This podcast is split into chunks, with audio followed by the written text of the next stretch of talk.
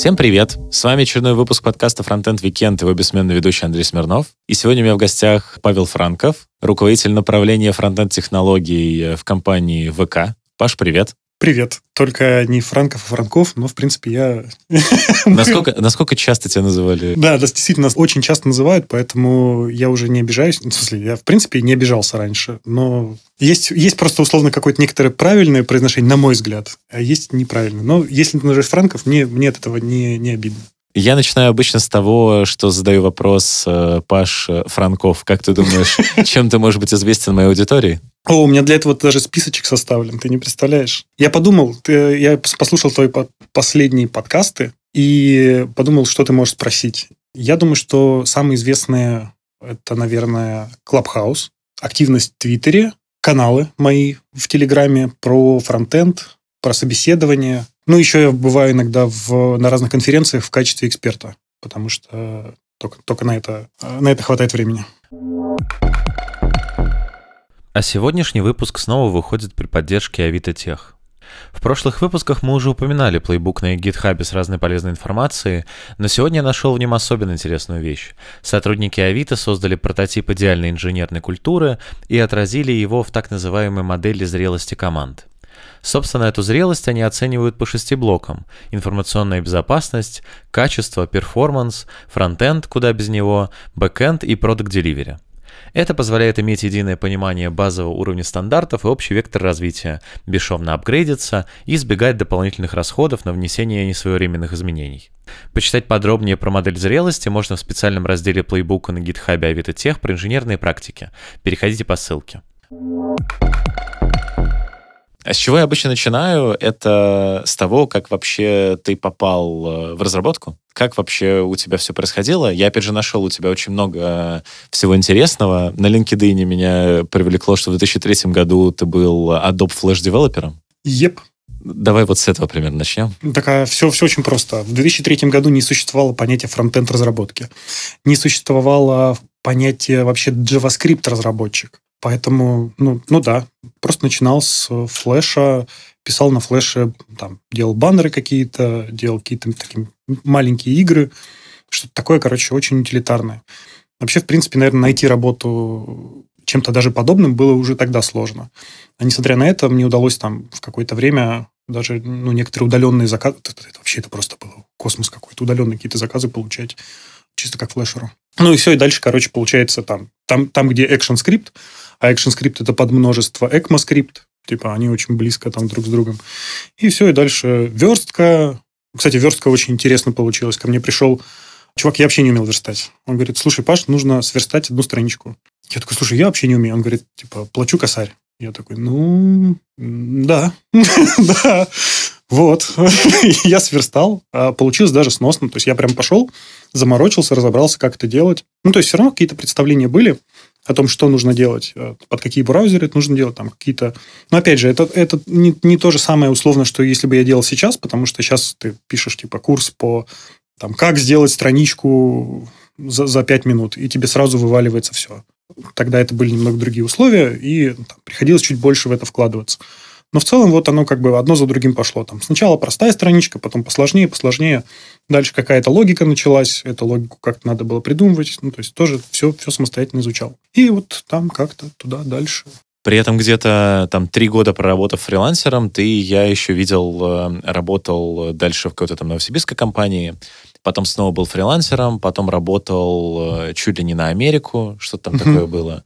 Как вообще у тебя вот происходил э, карьерный рост, почему он именно был вот таким, и в какой момент сквозь вот весь этот разнообразный опыт ты пришел уже к работе в корпорациях?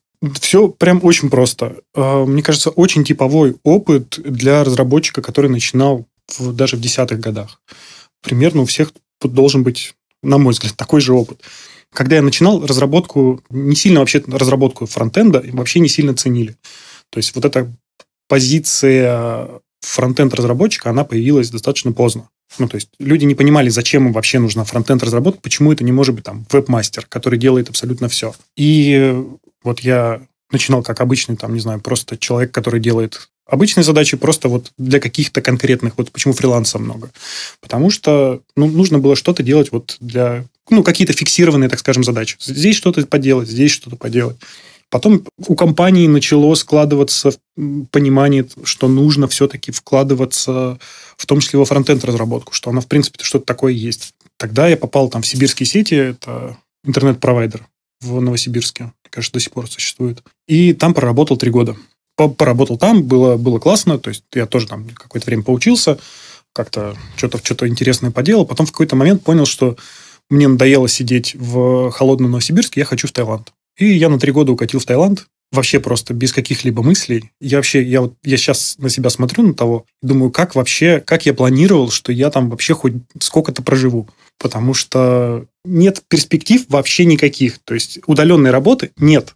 Ее не существует на тот момент. Типа, это сейчас ты можешь сказать, типа, я вот давайте с вами договоримся, что я удаленно вам что-то пришлю. Тогда это была совершенно просто другая история. И было просто, просто очень сложно что-то вот такое найти. И как-то как даже, в принципе, начать э, зарабатывать себе на еду. Но, тем не менее, находились какие-то проекты. Я там ходил, обивал пороги разным, разным ребятам. И потом все-таки в какой-то момент решил вернуться. Вернулся в Россию, в Новосибирск опять. Там поработал в Алаваре, Alvar Digital. Это компания, которая во-первых, выпускает игры, во-вторых, предоставляет, э, условно адаптирует их под российский рынок и выпускает на, на своем рынке. Так вот, короче, там поработал тоже какое-то время. Ну, то есть, примерно все то же самое. Задачи все те же самые. Все как бы верстка, JavaScript, верстка, JavaScript, вот это все, все, все вместе, все в перемешку. А потом случился Питер. И на самом деле случился 2014 год. Короче, возникла острая необходимость переезда в Питер. Почему? А, ну, потому что работа в Новосибирске в тот момент немножко схлопнулась, для, в том числе для айтишников. А в Питере не схлопнулась. В Питере, наоборот, было очень хорошо. Почему именно Питер? А, ну, так получилось. Просто пригласили из вот этой вот американской компании. Mm-hmm. Ну, как, она не, не сильно американская, там, она частично американская, частично все-таки... Ну, разработка вся сидит в Питере. Сидела раньше. Вот, и меня пригласили сначала удаленно поработать. Я год э, с ребятами поработал удаленно, а потом сказали, типа, не, Паш, надо, чтобы ты все-таки приехал. И вот я приехал в Питер. Опять же, начал работать э, как обычным разработчиком, потом перешел на уровень, уже начал как-то там расти, поскольку это был такой аутстав, там достаточно быстрый рост, в всяком случае, показной быстрый рост происходит. Я, как бы, правда, начинал уже с сеньорской позиции, но достаточно быстро дошел до лида направления, ну, типа вот это вот, э, до, до лида сайта, ну, собственно, самого вот этого, который там был. А потом и стал, условно, компетенц групп лидером. Это типа как лид фронтенда, только на компанию, который оказывает какие-то там консультационные услуги. Ну и все, и дальше, короче, все это так как-то крутилось, крутилось. Стал тем лидом на нескольких проектах, подумал, что все-таки в тимлиство это очень здорово, очень сложно, вот там дальше просто пропущено много-много-много чего, всяких разных этапов, которые не сильно, наверное, интересны. И вот я в ВК.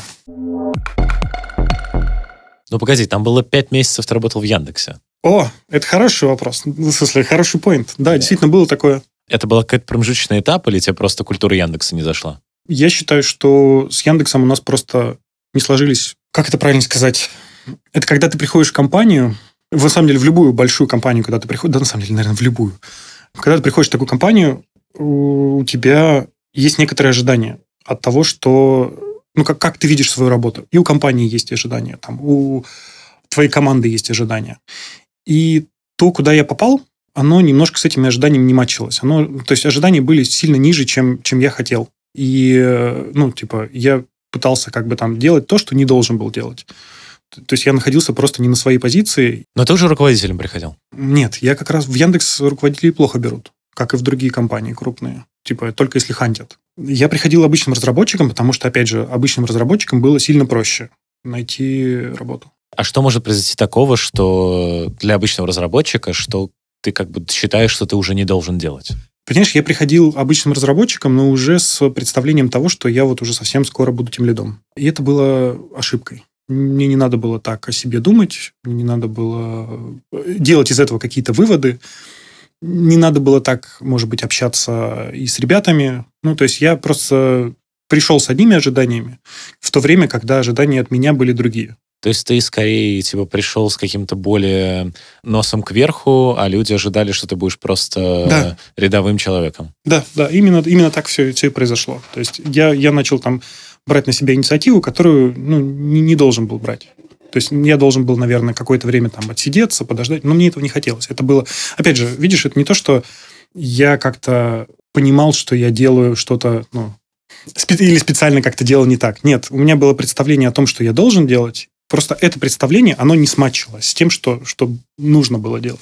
Неужели действительно есть места, где инициатива не то что наказуема, а где она не приветствуется? Ну, когда ты приходишь в команду в новую обычным разработчиком и претендуешь на какие-то роли, когда уже есть люди, которые претендуют на такие же роли, да, я думаю, что может, ну, на самом деле часто. Как правило, вот опять же, я достаточно тоже слишком поздно, наверное, понял, что в большинстве случаев нужно сначала куда-то прийти и что-то устаканить. Типа как-то просто там уже прижиться. Показать коллективу, что ты, ты нормальный человек. И только после этого начинать какие-то изменения проводить. Я так не сделал. Я решил зайти... С позиции силы. Да где-то в третьем квартале 2019 года ты пришел, наконец, в ВК. Да. Тоже обычным разработчиком сначала. Да.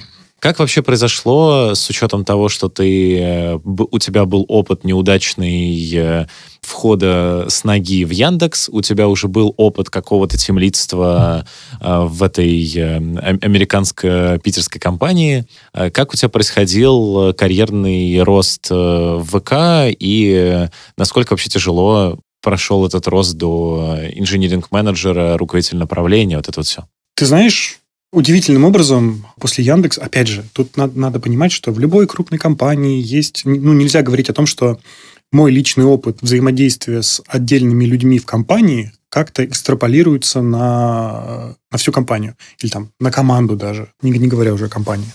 Поэтому, типа, просто на том фоне, который у меня был, когда я приходил в, во ВКонтакте, это было настолько по-другому. Ну, потому что другая команда была. То есть, условно, туда, в, в тот же Яндекс я приходил разработчиком в продуктовую команду, а здесь я пришел в инфраструктурную. У меня никогда не было опыта работы в, инфраструктурной команде. А в чем главная, на твой взгляд, разница? Э, разница в фокусе. в фокусе на том, что ты делаешь. А либо ты пытаешься улучшить какие-то продуктовые метрики, то есть, не знаю, там, количество покупок, заказов, ну, чего-то такого, что что условно приносит деньги. Там, не знаю, какой-нибудь таймспенд пытаешься нарастить каким-то образом, э, задержать пользователя. Ну, короче, что-то, что-то, короче, такое сделать с самим продуктом. И есть второе, что когда ты пытаешься сделать с кодом, с улучшить некоторые метрики кода. То есть ты пытаешься, во-первых, их выработать, потому что там очень сложно с э, выработкой, этих, в принципе, с пониманием этих метрик. И каким-то образом их надо, ну, то есть их надо прокачивать. То есть надо делать так, чтобы всем остальным было проще разрабатывать их фичи. И это, на мой взгляд, вот самый-самый пик, наверное, разработческой карьеры, который только может быть, когда ты не занимаешься продуктовыми задачами, а когда ты помогаешь другим делать продуктовые задачи. То есть ты делаешь весь инструментарий для того, чтобы они могли это делать. Ну, тебе возразят куча продуктовых разработчиков, которые скажут, что нет ничего круче, чем работать над э, продуктом, которым пользуются миллионы людей. Так ты тоже работаешь. Ты просто делаешь это сразу... Ну, ты в тени, это не то.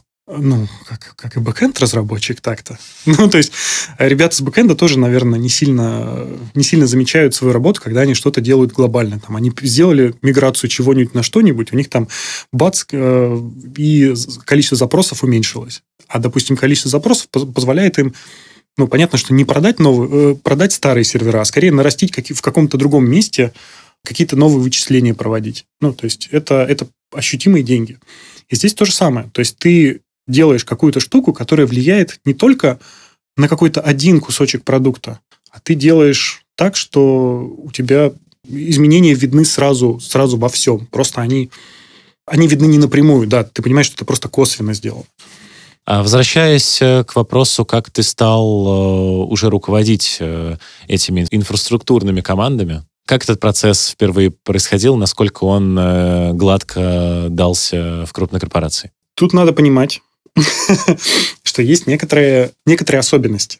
Когда я пришел в инфраструктурную команду, я пришел в Core MVK, это ребята, которые делают инфраструктуру для мобильной версии сайта. Это когда ты заходишь на ВК, ВК.ком с мобильного устройства, и тебя редиректит на МВК.ком. Мобильная версия, она абсолютно отдельная. Она сделана отдельно по историческим причинам, но в том числе для того, чтобы она была быстрее. То есть, чтобы не грузить тебе все, что там грузится, в основной версии. Типа, поэтому у нас есть, короче, отдельная версия специально для мобилок, которая вот э, умеет только небольшой кусочек. Так вот, эти ребята, ну там, там ребят было тогда немного, там всего два человека было, кроме меня.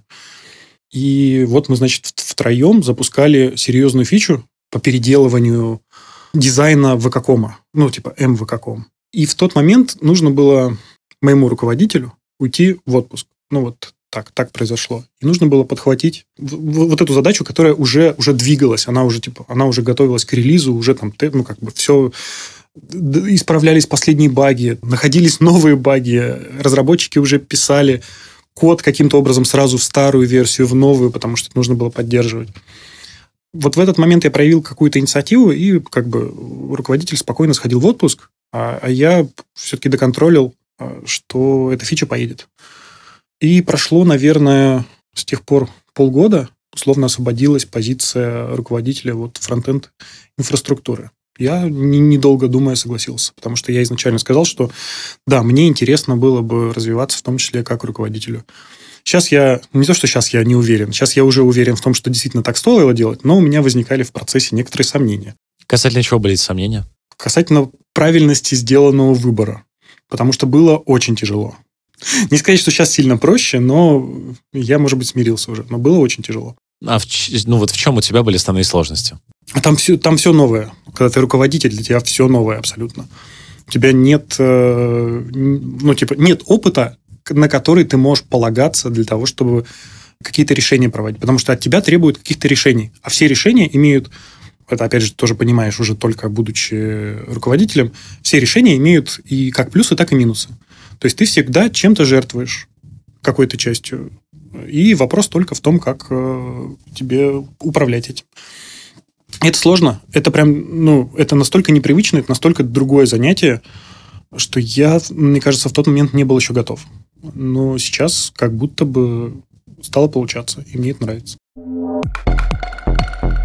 Мы с тобой как раз э, тогда познакомились. Э, ты уже работал в ВК в 2020 году. Э, был бум Клабхауса когда начался ковид, и, по-моему, вот тогда где-то, я уже не помню, это, по-моему, была весна 2020 года, а, тогда появилось, появилось приложение, где все общались голосом, и там э, ты регулярно всплывал и вел там э, фронтенд завтраки. Да. Это первое было место, где ты вел фронтенд завтраки, или они были до этого, но при этом ты их э, внедрил еще в Clubhouse? Действительно, фронтенд завтраки существуют до сих пор в Питере.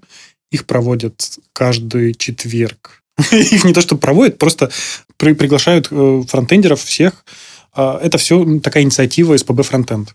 Она уже была, я ее просто перетащил в Clubhouse. Ты же был их типа хостом прям в Клабхаусе. Да. И как, как, ну, то есть ты взял, типа, договорился с СПб фронтендом, что вот буду делать в Клабхаусе фронтенд завтраки? Нет, я ни с кем не договаривался. Я просто начал делать. А как вообще эта идея появилась? Почему именно фронтенд завтраки? Почему э, в Клабхаусе? Почему именно такой формат? Очень просто. У питонистов или у дата-сайентистов есть такие же завтраки. И у меня есть э, ребята, которые ну, у меня регулярно высвечивали, что они посещают эти завтраки. Я подумал, что ну раз у питонистов есть, или там у дата-сайентистов э, свои завтраки, я думаю, почему бы тогда и фронтендеров не сделать? Как вообще ты оцениваешь вот сейчас там ретроспективно, почему тогда, во-первых, сам Клабхаус так сильно выстрелил? И почему так быстро затух? Клабхаус – это прекрасная возможность дотянуться до конкретного эксперта. Где еще у тебя есть возможность э, получить напрямую информацию у, ну, как бы от человека какого-то, не знаю, который ну, не, кто там приходил у нас? Ну, вообще, ну, типа, просто от любого практически человека, условно, от Илона Маска ты можешь получить. Ну, от, просто от практически любого. И там вообще там были все. Ты мог спросить у кого угодно, что угодно. Минуя все вот эти вот э, специальные договоренности, которые там нужно было заранее договариваться, какие-то встречи, потом согласовывать что-то. Все это как бы куда-то в определенный момент ушло, ты, ты мог просто, просто задать вопрос, получить на него ответ и уйти совершенно спокойно, а, удовлетворенно. И поэтому как раз там возникал вот этот вот эффект фома, что если ты где-то что-то пропустил, то все. То есть никак это больше не восполнить. Это чувак, скорее всего, второй раз на этот вопрос отвечать не будет. Ну, там же люди сутками сидели просто. Ну, да. И почему так сильно залетели фронтенд завтраки? То есть я же, насколько там э, видел, у тебя на момент э, текущий там где-то 3000 подписчиков э, в Клабхаусе. Ну, да, а много фронтендеров было раньше в Клабхаусе. Ну, то есть я, я здесь ничего удивительного не вижу, если платформа сама по себе позволяет, ну, как бы, вот позволяет набирать тебе аудиторию, то логично, что и у тебя тоже много будет подписчиков. Логичный вывод, короче. То есть это ничего, ничего такого специального в, во фронтенд-завтраках не было. Это просто были посиделки ни о чем. Как и, в принципе, фронтенд-завтраки обычные офлайновые. То есть вы просто приходите и обсуждаете, не знаю, там, зарплаты. Самая любимая тема. Собеседование. Ты потом, когда Клабхаус загнулся, ты же это пытался еще куда-то перетягивать. Действительно, перетягивать я пытался в Твиттер. Но там была некоторая особенность тем, что Твиттер...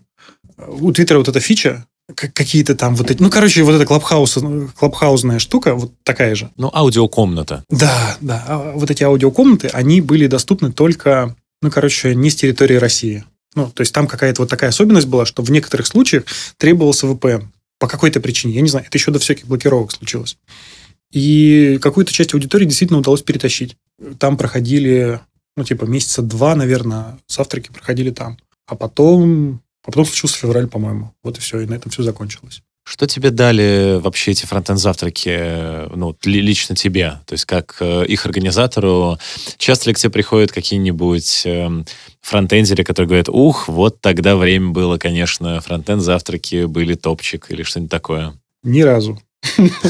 Никто не пришел, никто, никакого ни спасибо, ничего. Ну, то есть, это, знаешь, эта история очень странная, потому что, ну, она нелогичная совершенно. Я здесь никакой цели не преследовал и не преследую, когда посещаю завтраки и когда их там пытаюсь организовывать. То есть мне кажется, что здесь просто хочется помочь комьюнити. Настолько, насколько могу. Вот, вот в этом месте могу, значит, буду помогать. Не, не смогу помогать, ну, откажусь, что. По поводу помощи комьюнити. В какой-то момент я, опять же, не смог найти там, ну, грубо говоря, там точную дату того, когда ты начал это делать. А, ты э, загорелся идеей того, что нужно людей научить, как э, проходить собеседование. Почти. Почти так. Но на самом деле там идея была не в этом. Давай расскажу, с чего все началось. Я на тот момент, когда решил, что нужно этот канал такой делать, ну, вернее, что нужно, в принципе, что-то такое делать, я уже тогда провел типа в районе сотни собеседований и понял, что люди, которые приходят, ну, я им задавал условно примерно те же самые вопросы, они приходят не подготовлены ни к одному из них. И я понимаю, что эти вопросы никакие не уникальные. Ну, то есть это, это что-то очень такое банальное. Причем в формате, знаешь, э, есть массив строк, а тебе нужно сложить эти строки воедино такое вот задание, например, ну, просто такое банальное, и некоторые кандидаты с этим не справлялись. И я в тот момент думал, что, опять же, хотелось помочь. У всех собеседований делились по полтора часа, а у меня делились по три. Потому что я всем кандидатам рассказывал о том, как надо, ну, типа, об, их ошибках, короче. Прям сразу, вот, типа, он сделал что-то не так. Я такой, чувак, здесь, здесь не так надо было отвечать. Здесь надо было отвечать вот так. Ну, и вот э, по, по каждому пункту. Потом я задолбался знатно и понял, что нужно сделать какой-то ресурс, какой-то гайд, где будут какие-то... Ну, чтобы, чтобы я мог просто сказать, вот иди туда и там почитай. Вот, вот тебе ссылочка, и этим, этим я сэкономлю себе полтора часа жизни. Каждый раз, когда буду проводить собеседование. А так и появился канал. Собственно, туда я начал публиковать свои какие-то заметки о том, что как, в принципе, надо готовиться. Что, в принципе, к собеседованиям надо готовиться. Я вчера впервые узнал, что э, в интервью изначально задумывалось, как э, победить интервью. О. Да, я нашел э, огромную статью на Вастрик-клубе. Ах ты же, елки. Что ж ты нашел-то, а? Все нашел. Хорошо. И ты сделал этот канал. Канал сам уже удален, вот, но это мы попозже поговорим. А, и ты сделал подкаст. Ну, там так получилось. То есть у меня возникли мысли о том, что неплохо было бы еще и попробовать подкаст. А как вообще подкаст э, решал э, проблему? Проблема, понимаешь, это в какой-то момент перестало быть гайдом а, о том, как победить интервью, и стало скорее историей про то, как, как в принципе развивать карьеру, какой опыт у других разработчиков есть, э, или там какие требования к ним представляются где-то. Например, первое интервью у меня было с Дашей. Даша, Даша, которая не прошла собеседование в Google. Да, да, и она не, не прошла. То есть она рассказала, ну, типа, было интересно, то есть было интересно поделиться а, этой историей как вот как примером того, что, что там требуется, что в принципе, что, что в чем есть смысл углубиться еще, что, например, та же доступность. Так, такие штуки, короче, были интересны. Там какой-то вообще удивительный тайминг. Я посчитал, что ты за полтора года выпустил пять выпусков подкаста. Как так вышло? А что, я, я не понимаю, что здесь смущает. Ну, типа, э, э, подкаст э, звучит как будто бы какая-то регулярная история. При этом как будто бы ты об этом знаешь, с учетом того, что ты выпускал э, э, подкаст э, «Фронтовик», в который э, выходил типа каждую неделю, как можно понять из названия. Но при этом э, в интервью выходил раз в непонятно когда. Ну, я же говорю, это не да. это, это история не про то, чтобы, не знаю, какие-то регулярные тоже встречи, там, да. интервью, вот э, как у нас сейчас. Это история именно про то, что поделиться каким-то конкретным опытом. То есть ты просто периодически встречал каких-то людей, знакомился с ними и понимал, что они могут поделиться каким-то интересным опытом, и, ты такой просто, а давайте там запишемся, вот э, еще и пусть будет аудиоверсия чего-то такого. Да, все так. Просто не хотелось из этого делать статью, какую-то там, ну, описывать. Хотелось сделать это в виде именно... У меня, кстати, был, у меня есть там один именно пост прямо, где чувак рассказывает о каком-то своем опыте. Я уж не помню насчет чего этот опыт. Но смысл в том, что мне не очень нравится, когда много текста э, навалено. И я подумал, что лучше все-таки, если это будет э, в виде звука. Я как раз вот, э, прочитав вот эту статью, которую ты писал для Вострик-клуба, а, я нашел, что у тебя прям был какой-то план по развитию этого всего, что это типа не просто какая-то история поиграться, что ты планировал как-то типа монетизировать это, получать подписчиков и так далее. Насколько вообще с учетом того, что я насколько понял, ты в любом случае остался в минусе, по крайней мере, по этому проекту, чего ты ожидал и Смог ли ты в итоге э, хоть э, как- как-то эти ожидания оправдать? Я ожидал, что, что эта информация будет более ценной, чем она есть. Или, не знаю, что она как-то как-то, короче, будет, что она сама будет вируситься, что мне не придется сильно вкладываться в ее продвижение. Ну и, в принципе, вот этот канал. Что, может быть, когда-нибудь я там смогу когда-нибудь продавать какую-то условно очень нативную рекламу. Может быть. Что у меня раньше Patreon был, и на Патреоне там есть, были разные тиры, и вот что тиры, короче, которые там позволяют тебе читать новости раньше, читать э, какие-то заметки раньше, э, что вот это выстрелит. Короче, ничего из этого не выстрелило, и я понял, что, ну, тогда, ну, типа, нет даже... У меня, короче, в тот момент закончились силы, чтобы просто писать. Я пытался найти э, какие-то силы для того, чтобы ну, как-то оправдать это, как-то монетизацию какую-то прикрутить, чтобы она меня как бы подкармливала но, но нет, не нашел. То есть это просто дыравка, которая высасывала какое-то количество денег. Ты в итоге смог понять, почему она не, выстр... не выстрелила? Особенно с учетом того, что еще какое-то время прошло, и можно как-то ретроспективно на это посмотреть. Вот я тут, тут, тут не, не, это недостаток у меня, да. Я не, не, не пытался проанализировать, что же такого случилось с, в интервью, почему почему не выстрелило. А что вообще там было вот на момент его закрытия и там последнего выпуска? Что там вообще было по просмотрам? Ну, там было 3000, 4000, по-моему, подписчиков на тот момент в, на канале. И то, это, это основная масса подписчиков получалась только когда ты публикуешь рекламу. То есть оно как бы вот естественным образом, органическим, оно не росло. Ну, то есть, опять же, короче, вкладываешь деньги, получаешь аудиторию. Аудитория тебе ничего не приносит. Типа, вкладываешь, например, не знаю, там, условно, 10 тысяч, получаешь 200 новых подписчиков. Еще вкладываешь 10 тысяч, еще 200. И вот таким вот образом, типа, постепенно-постепенно набираешь аудиторию. При этом еще у тебя был э, подкаст «Фронтовик», с прекраснейшей аутро-фразой, которая сейчас звучит абсолютно прекрасно, и мне уже пора. Я когда вчера слушал, я понял, что в декабре 2022 года этот подкаст звучит совершенно иначе.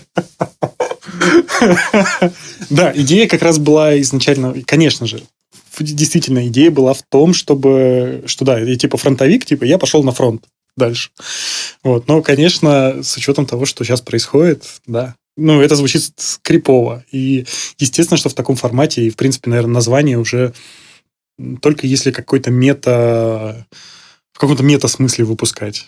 Почему подкаст был таким? Ну, то есть это были какие-то трехминутные новости того, что происходит, такие, э, типа, не знаю, ужатые веб-стандарты на, на минималках. Э, и э, как, как его ты задумывал? Ну, то есть, что, опять же, получилось ли... С ним я и нашел статью на Вастри-клубе, вот про него. Поэтому там не очень понятно, чего ты ожидал, сколько там там ты вкладывал в рекламу. Да, хотелось бы понять, э, почему ты придумал это именно так, и э, получилось ли то, что ты задумал. История такая же. Ну, в плане того, что у меня возникла потребность в том, чтобы получать каждую неделю какую-то выжимку о том, что произошло за неделю во фронтенде. Или какие-то там, не знаю, посты, которые где-то вышли. Вот прям вот собрать все, что есть в интернете, все, что публикуется в каналах, все, что публикуется на Хабре. Собрать все, вот сагрегировать все, абсолютно все, что произошло за, за неделю, и, может быть, что-то еще, что там, ну, какое-то вызвало просто интерес. И сделать из этого, ну, какой-то коротенький пост. И второй момент, мне пришел что, в голову, что можно из этого сделать короткий подкаст. Типа подкаст, который не требует каких-то серьезных усилий, потому что он короткий, мало чего вырезать надо. А обычно, кстати, полчаса примерно занимало. Ну, типа, дорожка выглядела полчаса, 45 минут где-то так, чтобы записать 3 минуты. Ну, классика. Потому что там было очень много неудачных дублей, которые мне не нравились. Ты это просто ты текст читал же, да? Я правильно понимаю? Да, конечно. Я просто зачитывал то, что есть. Но для того, чтобы это зачитать правильно, уходило все, все вот это вот время. Что про подкаст еще рассказать? А все? Ну, то есть идея в том, что мне нужно было, мне нужен был такой ресурс, и я решил, что было бы здорово, если бы кто-нибудь его делал. Я не нашел, кто его делает, и вот э, решил сделать сам. Почему начался со 105 выпуска, а не со 101? Хороший вопрос. А я не помню. Наверное, у этого есть какое-то объяснение. Наверное, первые сколько-то выпусков вышли без подкаста. Я подумал, что, наверное, первые четыре выпуска либо были черновыми, и ты их в итоге не выпустил, либо что они были только в рамках какого-нибудь телеграм-канала, который уже, разумеется, не найти. А, я понял. Я понял. Да, действительно, они просто в другом месте выкладывались. Я, не, я раньше просто на другой платформе хостился, и поэтому, видимо, они потерялись. А почему ты э, все это перестал делать? Э, потому что, насколько я видел, 214 выпуск э, фронтовика, он выходил типа еще задолго до февраля, но прекратился, видимо, по другим причинам. А ты понял, почему 214? Почему да, там конечно. нумерация? Это второй сезон, есть первый сезон. Да, хоть кто-то, хоть один человек понял, почему это, почему так. А почему начинается с 101-го? Потому что первый сезон, первый выпуск. Все так. Но только начинается с, со 105-го. Ну да, да, да. Но, но он должен был начинать, ну действительно должен был начинаться да. со 101-го. Ну, очень круто, потому что я каждый раз, типа, когда меня спрашивают, а почему, почему у тебя так странно выпуски? Я говорю, так все, все просто. Вот, типа, первый сезон, вот первый год, который я делаю, первый выпуск и так далее. Почему закрыл фронтовик? Там целая серия событий, которые случилась в жизни. Одна из таких э, важнейших – это что я развелся из-за Клабхауса. Развелся из-за Клабхауса? Ну, не то, что прям из-за Клабхауса совсем. Ну, то есть Клабхаус сыграл просто очень серьезное влияние на это. А можно чуть поподробнее? Ну, смотри, да. Когда, когда ты проводишь очень много времени в Клабхаусе, вернее, не то, что очень много времени, когда ты проводишь все свое доступное время в, в Клабхаусе... Ну ладно, Клабхаус хайпил две недели. Ну нет, не две недели, слушай, там несколько месяцев было. Ты несколько месяцев сидел в Клабхаусе почти все время. Да, я просыпался, включал Клабхаус, оставлял телефон на зарядке, потому что иначе он разряжался быстро. И втыкал наушники.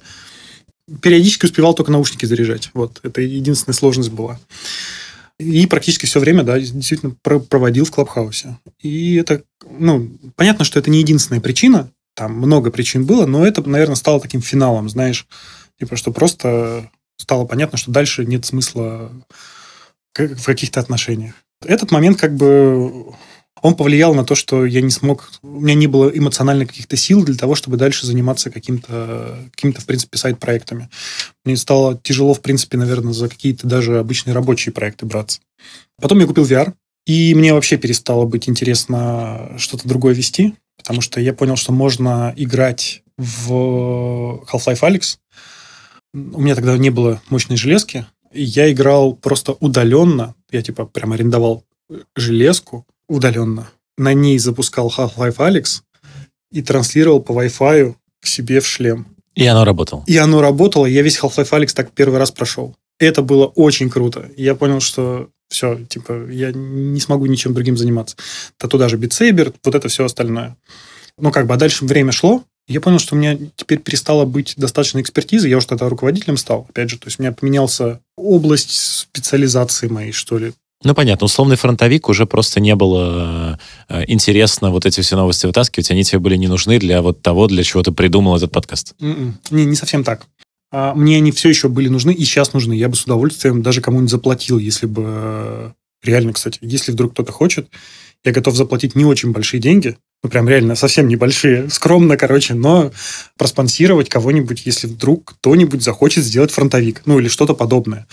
То есть какая-то выжимка э, событий о фронтенде за последнюю неделю. Вот если кто-то такой сделает, вот прям реально готов в это вложиться. Можем Петру Мязину написать, он будет делать пятиминутку PHP, пятиминутку реакта и пятиминутку фронтенда для Паши. Это хорошая идея. Давай после, после выпуска обязательно напишем. Вот, это, это все еще нужно, но я потерял, мне кажется, экспертизу за это время. Теперь мне очень сложно даже понимать о том, о чем говорят у меня ребята. Это, это очень быстро происходит. Я думал, что займет, ну, типа, что у меня эта экспертиза там есть. Я же очень давно работаю. Я столько всякого повидал. Но оно быстро уходит.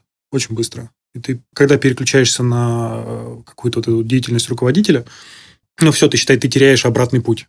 То есть у тебя просто в итоге нет сейчас мотивации это все делать, продолжать? У меня нет э, экспертизы ага. и времени. Вот это два, два момента, которых мне не хватает. Пришло время спросить, почему в итоге ты все удалил? Я не удалял. Пам-пам. Здравствуйте, Паша Дуров, который отобрал просто все, все имена у каналов, которые не ведутся последние три месяца, которых не было постов три, последние три месяца. Он просто отобрал это все, и я теперь не могу вернуть это. Оно теперь вышло на внутреннюю биржу, по-моему, как-то так. Он это все куда-то там специально выложил, типа, и это все теперь за, за тонны покупается.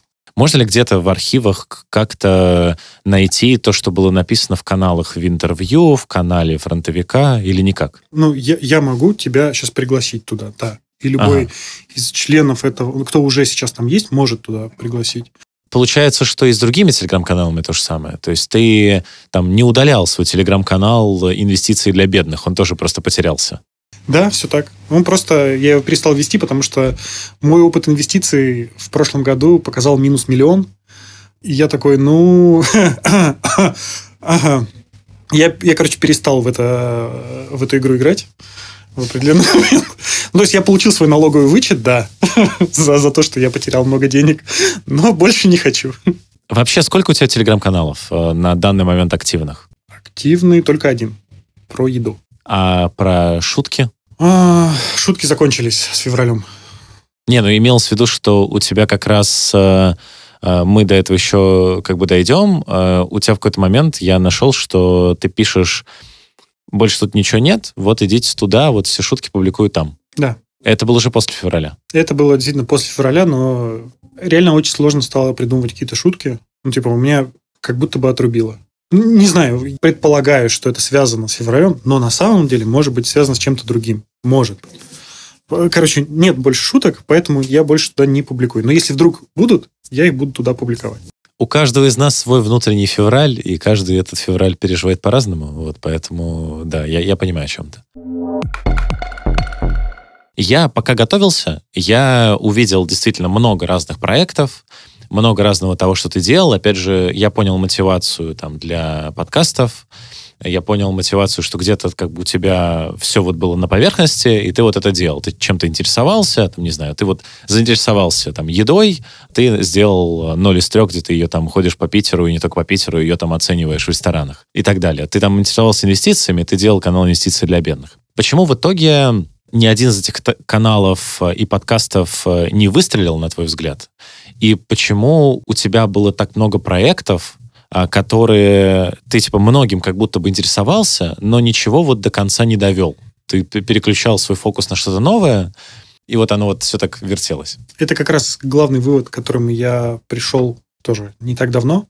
что если ты хочешь полноценно чем-то вот прям действительно заниматься, допустим, какой-то канал вести или что-то, что ты хочешь делать, то этим надо делать, этим надо заниматься на постоянной основе и вне зависимости от того, какое у тебя настроение, какие у тебя мысли, какие есть ограничения внешние. То есть это полноценная работа. Поэтому я завожу, ну, я, я сейчас как бы вот ретроспективно отношусь к своим старым каналам как к какому-то хобби, просто которому я как бы, как бы даю возможность людям другим прикоснуться к моему хобби. Но не более того. То есть это не, наверное, не было до конца проектами, которые я бы хотел довести до конца или там как-то сильно улучшить. Ну, типа, и, иначе бы они ими стали. То есть просто потому, что я в них недостаточно инвестировал времени. Но при этом, опять же, судя по статье про продвижение в интервью, у тебя в какой-то момент были э, планы все-таки куда-то на новый уровень это вывести. Действительно были. И, э, ну, опять же, я тогда не очень понимал, что для этого потребуется сильно больше именно временных каких-то вливаний. Именно вот фокуса на, на канале и на том, что там будет происходить. Я просто не смог себе это позволить, да. А ты жалеешь, что где-то в какой-то момент ты не вложился в какой-то из своих каналов там вот чуть больше, и вот какой-то, не знаю, стеклянный потолок не пробил и не вышел на новый уровень? Или в целом э, пофигу, ничего особенного? Не, я, опять же, я же говорю, что стал смотреть на это все как на некоторые хобби. То, что я делаю, соответственно, это просто возможность для других прикоснуться к этому хобби.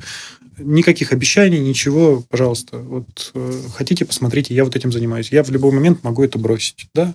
Типа вот сейчас у меня, условно, там, мне интересен VR, я занимаюсь VR. Завтра не будет интересен, ну, значит, не будет интересен. Это не проект, который я хочу вести всю жизнь. Мне абсолютно не жаль, что какие-то проекты загибаются. Ну, проекты, в смысле, вот эти вот направления, так скажем. Потому что, ну, да, естественно, я, как, как любой человек, я просто, просто меняюсь в течение времени. Соответственно, меняются интересы и, ну, не думал ли ты сделать какую-нибудь, э, не знаю, антологию Паши Франкова, где э, можно было бы не только потратив там три часа времени на поиск всех ресурсов, которые можно найти э, и находя все твои телеграм-каналы, а как-нибудь все-таки это централизовать, чтобы можно было посмотреть там вот Паша Франков про то-то, Паша Франков про то-то, э, и э, обойти, э, там, опять же, запреты Паши Дурова на вот это все. Ты вытащил это все наружу и людям показал, какое-то наследие бы осталось. Ты правильно очень говоришь, что это хобби, что ни, ни, ни один из этих проектов не был доведен до конца. И мне бы не хотелось выставлять это как, как проекты, которыми я занимался. Ну, потому что они действительно не были доведены до конца. Я не хотел бы, чтобы это как-то показывало меня с, вот с такой стороны. Окей, okay, но если что-то из эть проектов, чем вот ты можешь сказать, что гордишься? Что там действительно была проделана какая-то большая работа и действительно получился не стыдный материал, контент, неважно. Везде была проделана большая работа, но не везде она закончена. Если бы я продолжал вести эти каналы, да, тогда, наверное, можно было бы, не знаю, куда-то их опубликовать. Если бы если бы, короче, дальше они мне были бы интересны. Но как будто бы, понимаешь, с, с тех пор проходит какой-то момент, когда ты перестаешь их уже воспринимать ну, как свое отражение, что ли. Ты начинаешь думать о том, что, ну, ну да, был какой-то этап в жизни, типа, ну, я вот раньше, не знаю, с голой задницей бегал под столом. Вот, ну, был у меня такой этап жизни, и что? Ну, типа, классно, теперь новый этап. И хочется что-то другое делать. И хочется, чтобы вот эти проекты, они были как раз выпечены наружу, а все остальное, да, там тоже было очень много работы проделано, там тоже вложены огромные средства, но это какой-то типа старый я. А новый я, он вот все-таки здесь. Как раз если говорить не про телеграм-каналы, а все-таки про то, что ты действительно сам удалял, там 27 сентября ты э, прям с заявлением удалил Твиттер. Ну, я не удалил его. Ну, типа, ты такой, я ухожу из Твиттера, и, типа, удаление Твиттера — это хорошая вещь. Ну, то есть, э, канал остался, ты там ничего не публикуешь. Да, я удалил приложение Твиттера просто из ага. э, этого. А потом зашел под VPN с, э, господи, откуда, типа, с компа, и чтобы опубликовать это, эту новость. Да, классика. Типа, я удаляюсь из ВКонтакте и написал ВКонтакте. Ну, типа, Зачем? Почему? Что случилось? Чем тебя Твиттер так э, умудрился достать? Просто у меня очень э, последнее время э, много людей, которые в Твиттере так или иначе приобрели известность. Так что особенно будет интересно на контрасте послушать человека, который сказал, что Твиттер — это помойка, и ушел оттуда. Я действительно считаю, что Твиттер — это помойка, в которой ты просто меняешь э, нытье на беспокойство, на какую-то нервозность. То есть ты отдаешь туда свое нытье, а обратно получаешь э, вот эту вот тревогу, которая тебя постоянно начинает голодать. Очень сильно заметил, когда это, когда начался февраль, и в остальном у меня не, не происходило моментов, когда, знаешь, когда я... Я несколько раз пытался вернуться. Я пытался зайти, попробовать почитать, что пишут люди. И понял, что мне совершенно не близко то, что происходит там. Мне не хочется чувствовать себя вот в постоянной тревоге, не хочется, не знаю, какой-то чтобы на меня кто-то вешал ответственность за то, что, ну, типа, за, за, за то, что я там не делал. То есть как будто я сходу просто потому, что я там человек, который, в твит... который находится в Твиттере, как будто я что-то кому-то должен. Но я так не считаю. Я считаю, что, опять же, у меня есть право так считать. Ну и, и вот, как бы, соответственно, дальше пытался несколько раз зайти, не получалось. Понял, что, ну, все. Э, эта штука приводит именно, ну как, отказ от Твиттера позволяет э, перестать беспокоиться. Это прям стопроцентный факт. Я на себе это проверил, всем рекомендую. Э, можете смело удалять Твиттер. После этого буквально пройдет пару недель, у вас э, очистятся чакры, все придет в норму, вы перестанете переживать из-за всякой фигни, а, и начнете жить нормальной жизнью, как, как, ну, может быть, не совсем раньше, но станет сильно легче.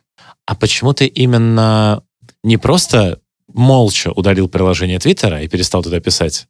В чем был именно смысл сказать, что все, я удаляю приложение Твиттера?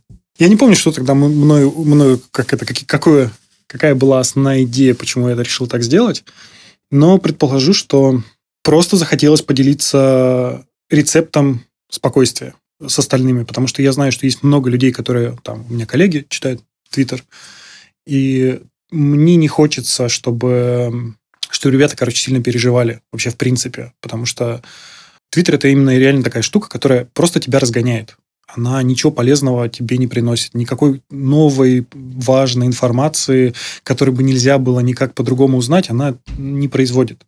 Это именно штука, которой вот просто ты, ты получаешь бесконечный поток нервозности.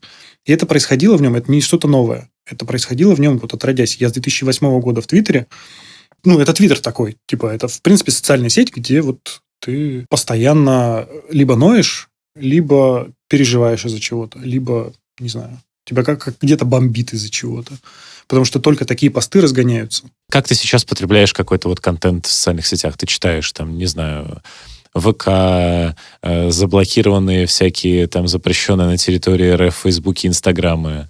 Я сейчас сижу в основном, как ни странно, действительно во ВКонтакте, потому что там удивительным образом осталась аудитория, которая хочет э, продолжать жить дальше, которой интересно развивать, ну, типа, да, в, сери- в, серьез- в условиях серьезных ограничений, под давлением, но они все равно, у них есть интерес развивать все, что, ну, как бы, вот, не знаю, все, все, что вокруг, все, все, к чему они прикасаются.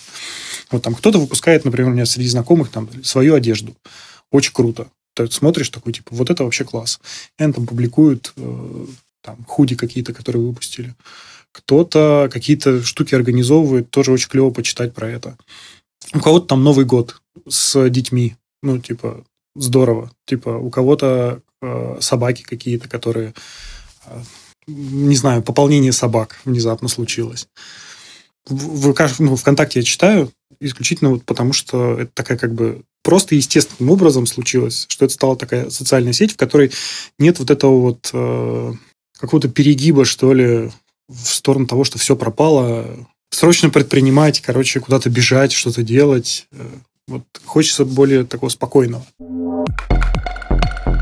Еще хотел спросить про менторинг. То есть, опять же, в той же самой статье, которую я уже сегодня два раза вспоминал, э, э, ты рассказывал, что у тебя довольно неплохо в свое время пошли платные сессии менторинга, за которые тебе нормально заплатили несколько раз, там сначала по полторы тысячи рублей, потом я видел у тебя на GitMentor было по 7 тысяч рублей э, эти консультации.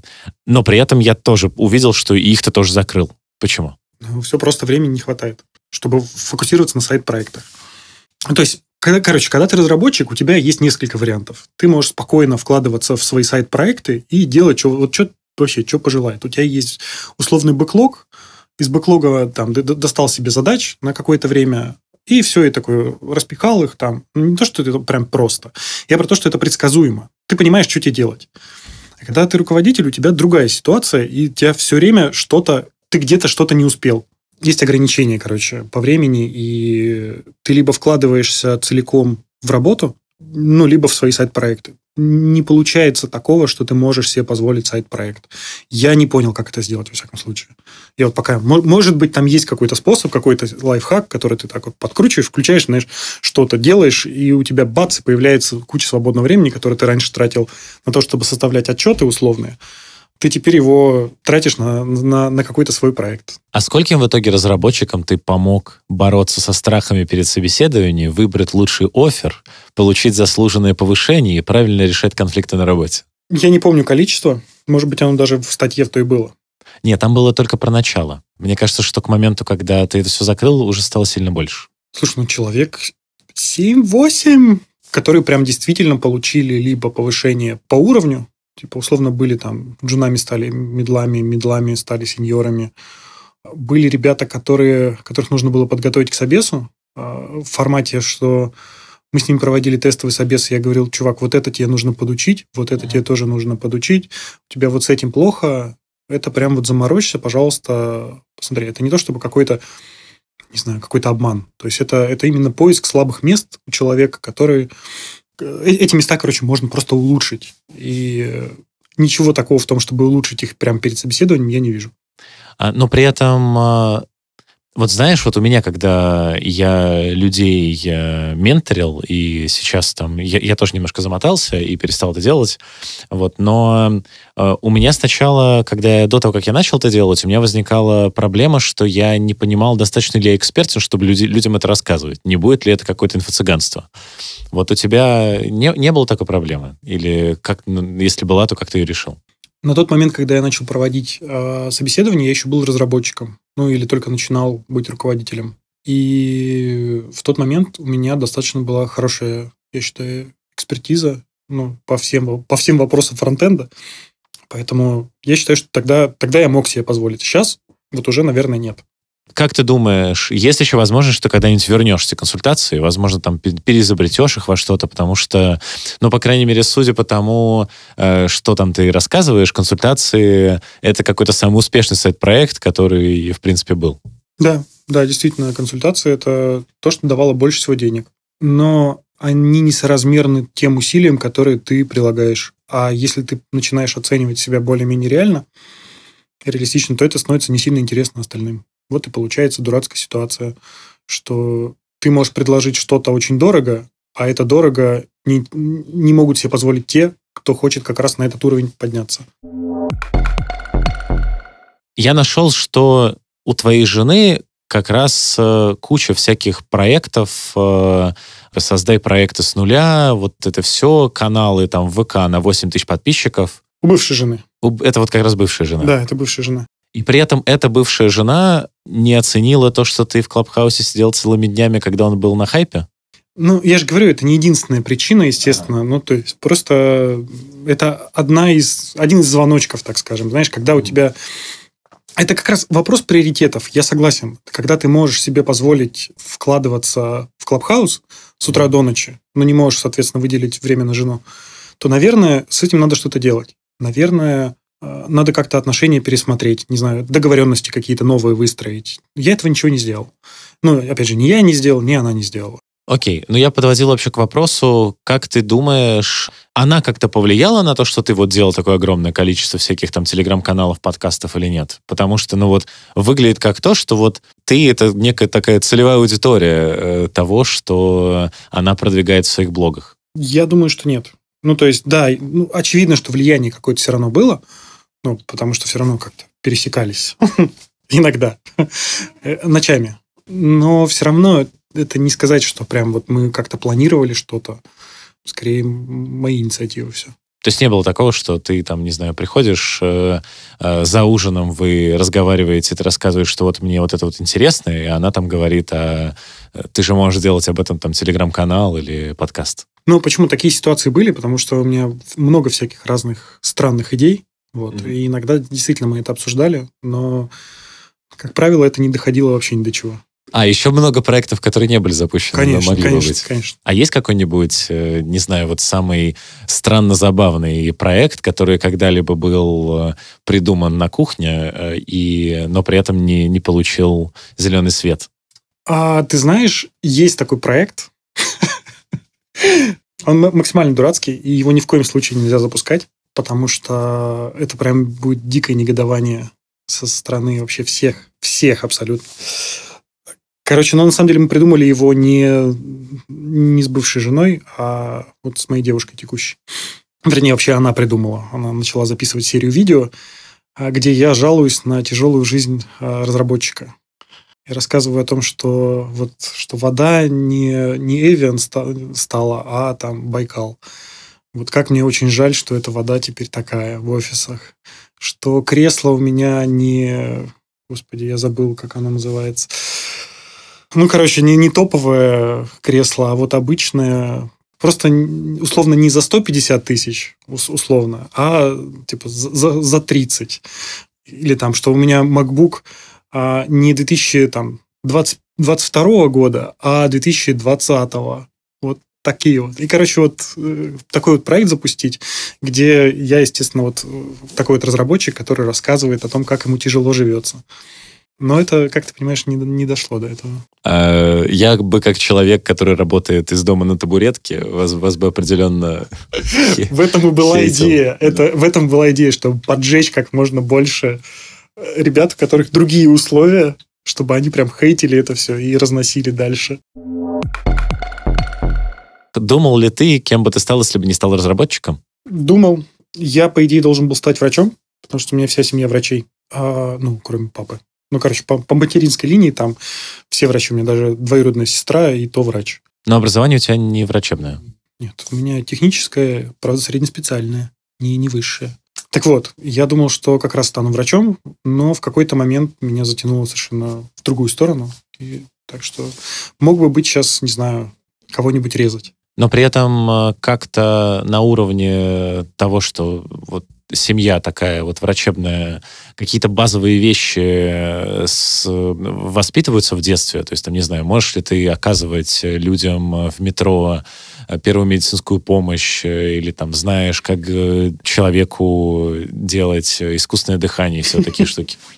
Нет, нет. По идее, я более того, я считаю, что это вредно. То есть эти, эти навыки ну, то есть их надо либо постоянно практиковать, или даже не пытаться. То есть, потому что ты можешь скорее навредить.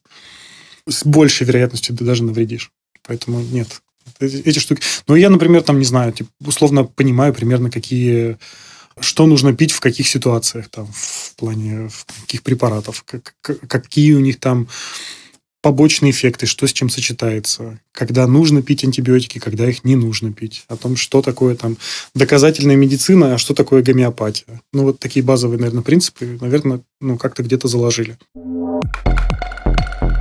Ты из Новосибирска? Почему стоит приехать или, возможно, даже переехать для особых фанатов в Новосибирск? Ну, во-первых, если вы живете где-то как бы восточнее Новосибирска или севернее, но относительно... Короче, если у вас Новосибирск – это самый крупный город ближайший, то вам точно стоит переехать в Новосибирск, потому что там сильно возможностей больше. Это прям вот сто процентов. Я, ну, не то, что прям сильно много где был по России, но в, в целом Новосибирск дает кучу возможностей, которые не дают другие города. И он развивается относительно быстро. Посетить стоит обязательно в Новосибе Академгородок. Причем надо не просто его как-то просто приехать туда и посетить. Вам нужен гид, который расскажет, что как строилось, как вообще, как, ну, типа, какая история, где что находится, где, куда там люди ходят. Там очень интересное сочетание институтов, которые там расположены. Они, они просто, они там натыканы вот прям вот один за другим. И это выглядит как минимум просто интересно. И там э, очень много молодежи И, и вместе с этим там есть много заведений таких молодежных, интересных. Ну, то есть просто съездить туда, посмотреть, э, пройтись по тропам через... Я уж не помню. О, я не помню ничего. Это район, который находится в лесу и у которого есть немножко дорог. Получается, что все, все остальное вы как бы проходите по, ну, по тропам. Вот, это очень круто. Я помню, мы с тобой, э, когда виделись на Кодфесте, мы с тобой шли по центру Новосибирска. Я спросил, куда мне завтра съездить. И ты примерно вот то же самое рассказывал, что обязательно съезди в Академгородок. Вот, и я еще помню, задал тебе вопрос, типа, что я хочу искупаться. И ты такой, типа, искупаться в Новосибирске? Уже же холодно. А на улице 29 типа, градусов. Там май был, май. В Новосибирске есть водохранилище, а, и если купаться, то имеет смысл именно в нем. Если вдруг вы окажетесь в Новосибирске и так же, как Андрей, захотите искупаться, то я рекомендую вам опять же доехать до Академгородка и там искупаться в водохранилище. Там вода чище, чем вода в реке, которая за ним находится. Да, и в Новосибирске, собственно, как раз есть э, даже конференция для разработчиков. Вот. Довольно классная и... Я считаю, самая лучшая. Почему? Потому что это начало года, ну, такое, как бы, ну, оно не совсем начало, ну, такая. Еще нет Holy.js, еще не прошло, никакого фронтенд конфа, вот это все не, ничего не началось. А уже все доклады, которые будут целый год потом э, на, на всех этих конференциях, они уже прочитаются на Кодфесте. Поэтому достаточно посетить только Кодфест для того, чтобы ничего потом не пропустить. Ну, практически. Ну, интересная мысль. Вот, но у меня как раз была другая э, история, потому что меня как раз э, именно на Кодфесте попросили прочитать э, переделанный старый доклад, хотя я предлагал новый. Поэтому почти, почти так, но не всегда. Кстати, был вопрос у меня, раз уж мы заговорили про конференции, ты был экспертом там где-то на Holy.js, я находил, но при этом нигде не нашел ни одного твоего вот какого-то личного доклада. Почему ты туда не лез, э, хотя, казалось бы, э, у каждого есть свой подкаст, и у каждого есть э, какие-то, какой-то опыт выступлений? Все тоже упирается в то, что с докладами нужно заниматься. Доклад... Mm-hmm. И доклады нужно готовить на какие-то определенные темы. И мне кажется, есть некоторый парадокс, что когда ты начинаешь по-настоящему разбираться в какой-то теме, тебе перестает быть интересно про нее рассказывать. А мне сейчас, ну, типа, я могу в лучшем случае пойти на какой-нибудь, не знаю, типа на Team Lead Conf и только там что-нибудь рассказывать. А про разработку я не считаю, что я вправе что-то сейчас говорить. Я когда нашел твой Инстаграм, то там э, в целом э, все, там твои фотки, фотки еды и фотки собаки. Вот расскажи, э, какое место в твоей жизни занимают корги. Я так понимаю, у тебя корги уже очень долго. Я еще ВКонтакте, когда доматывал до самого низа твоей ленты, там э, уже у тебя есть маленькая корги. Как ты с ними все это время? Корги – это самый лучший... Вообще, на самом деле, мне кажется, собаки – это самое лучшее решение в моей жизни. Я не знаю, пока, пока лучшего не делал, но это реально такие животные, которые а, способны на себя вытянуть вообще все. Типа любые твои переживания, какие-то, не знаю, проблемы, которые возникают, ты просто обнимаешь собаку, и все. И... А когда у тебя две собаки, ты просто обнимаешь сначала одну собаку, а потом вторую, и у тебя вообще не остается никаких переживаний. Что бы у тебя в жизни ни случалось, какая бы жесть ни происходила вокруг, просто обнимаешь, тискаешь, и все классно становится сразу. А что вообще может э, прийти в голову, чтобы, когда у тебя уже есть корги, завести вторую корги? Есть просто вопрос такой, знаешь, что может быть лучше собаки? Только две собаки. Так, да. Только две, только две собаки может быть лучше, чем одна. На самом деле, две собаки не сильно лучше, не в два раза лучше, чем одна, как оказалось, потому что одна вполне справляется с задачей. Но все равно очень-очень э, круто, ну, где-то в полтора раза она в итоге вытягивает. Так что я прям, прям наслаждаюсь.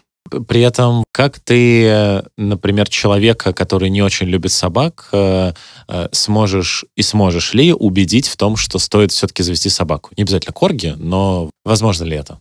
Мне кажется, тут не надо ничего убеждать, просто потому что ну, есть э, люди, которые предпочитают там собак, есть, которые предпочитают кошек, кто-то предпочитает змей. Вот кому-то, ну, кому что радость приносит. Мне кажется, тут история именно... Ну, да, наверное, тут не столько про собак, действительно, а сколько про какого-то животного, который, безусловно, любит тебя. Вот, вот оно просто, несмотря ни на что, любит тебя. Что бы ты ни сделал. Вообще, вот хоть что делай, все равно будет любить. Очень круто.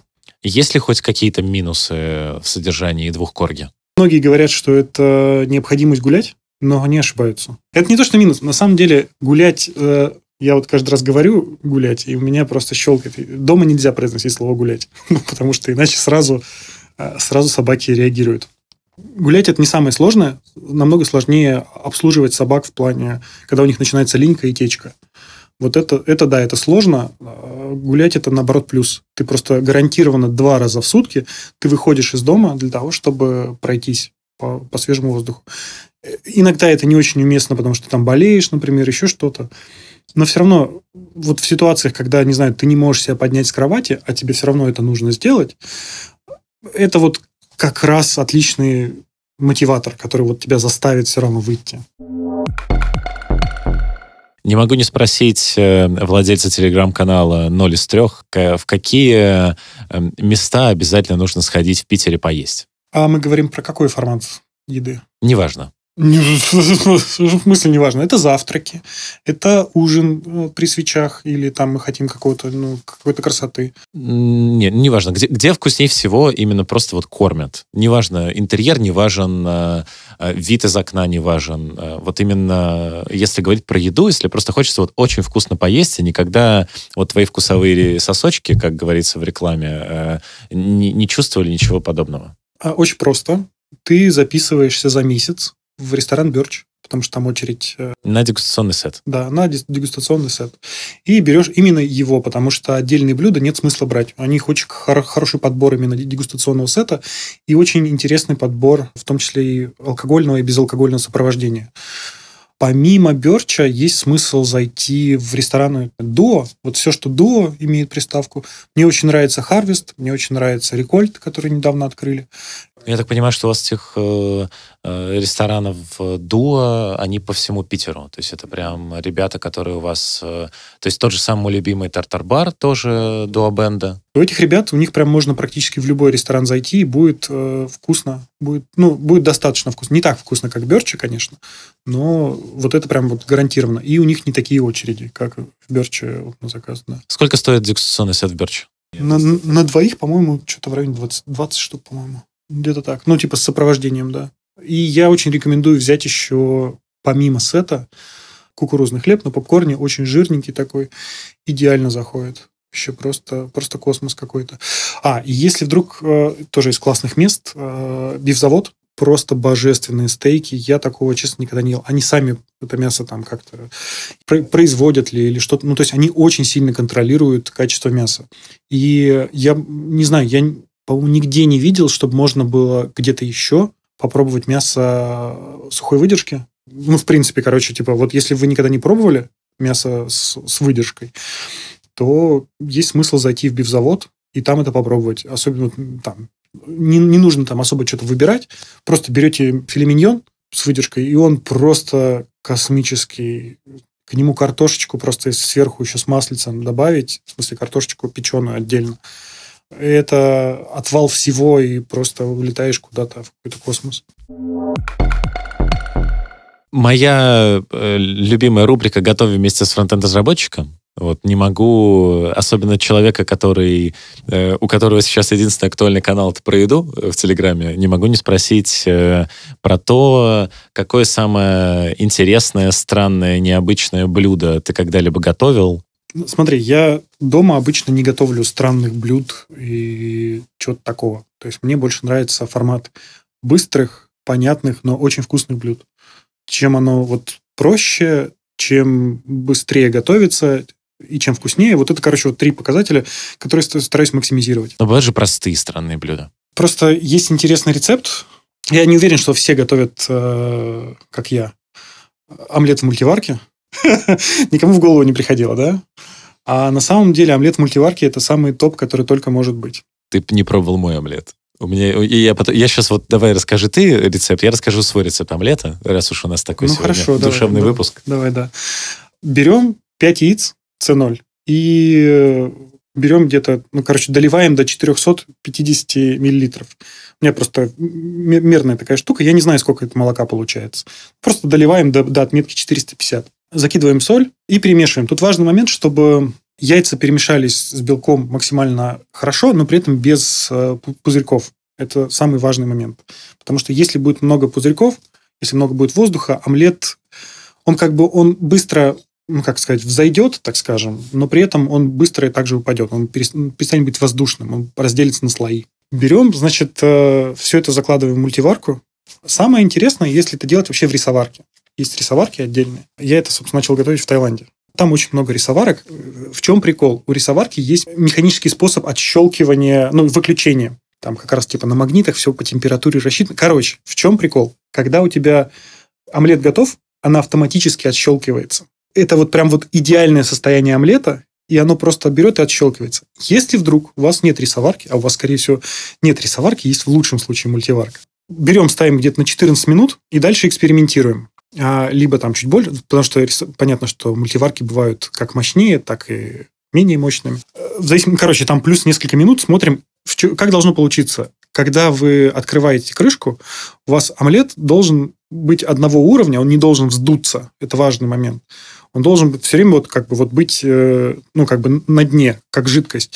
И когда вы его чуть-чуть потрясете, он должен слегка так, как, как, ну, как желе себя вести, чуть-чуть, чуть-чуть. То есть должно быть понятно, что там жидкости не осталось, но при этом он как немножко желейный. И это идеальное тоже приготовление. Дальше берем этот омлет, к нему пармезанчика, прям можно даже вообще не щадить, к нему томатов докидываем, и можно бризаолу какую-нибудь, или там, не знаю, что-нибудь, если из, из свиного чего-нибудь, типа прошута какого-нибудь сверху добавить. Очень вкусно.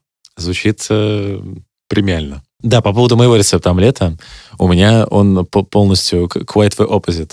То есть эм, э, берем два яйца S0, э, берем э, блинную сковородку, непригораемую. Затем мы э, берем никакого молока. Это не омлет. Это омлет. Это все, это не омлет, это скрэмбл. Нет, скрэмбл это который перемешивается прямо на сковородке. Ну хорошо, ладно, хорошо. Вот, а тут э, очень, очень все тонко, тонкое, тонкие материи. Затем э, свежемолотый перец по вкусу, это я все разбиваю в миску. В эту же миску я прям внутрь в массу добавляю экстравержен оливковое масло.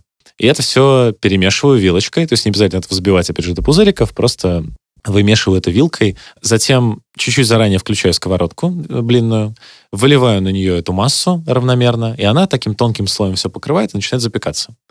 Затем уже как раз внутрь ты закладываешь, э, когда немножко оно схватилось, как блин, выкладываешь какую-нибудь ту же самую там бризаолу, что-нибудь, а затем, да, ее складываешь просто одно нахлобучиваешь на другое, при этом там как-то делать, как э, в всяких видеорецептах, где нужно хитро там ее как-то переворачивать, чтобы она пропеклась с другой стороны, все не нужно, потому что настолько тонкий омлет, что оно как блинчик полностью уже все пропеклось, ты ее складываешь, немножко прихватывается та же самая эта бризаола, и все, и он готов. И из-за того, что он, э, во-первых, на блинной сковородке, во-вторых, внутри него оливковое масло, он не пригорает, он идеально золотистый, при этом он по вкусу тоже с приятным привкусом, как такой... Ну, мне очень нравится привкус оливкового масла, поэтому я в восторге. Но, да, если ты можешь 450 миллилитров омлета сделать сразу за один присест, то это, конечно, на большую семью явно более... На двоих. Это ты много ешь, получается.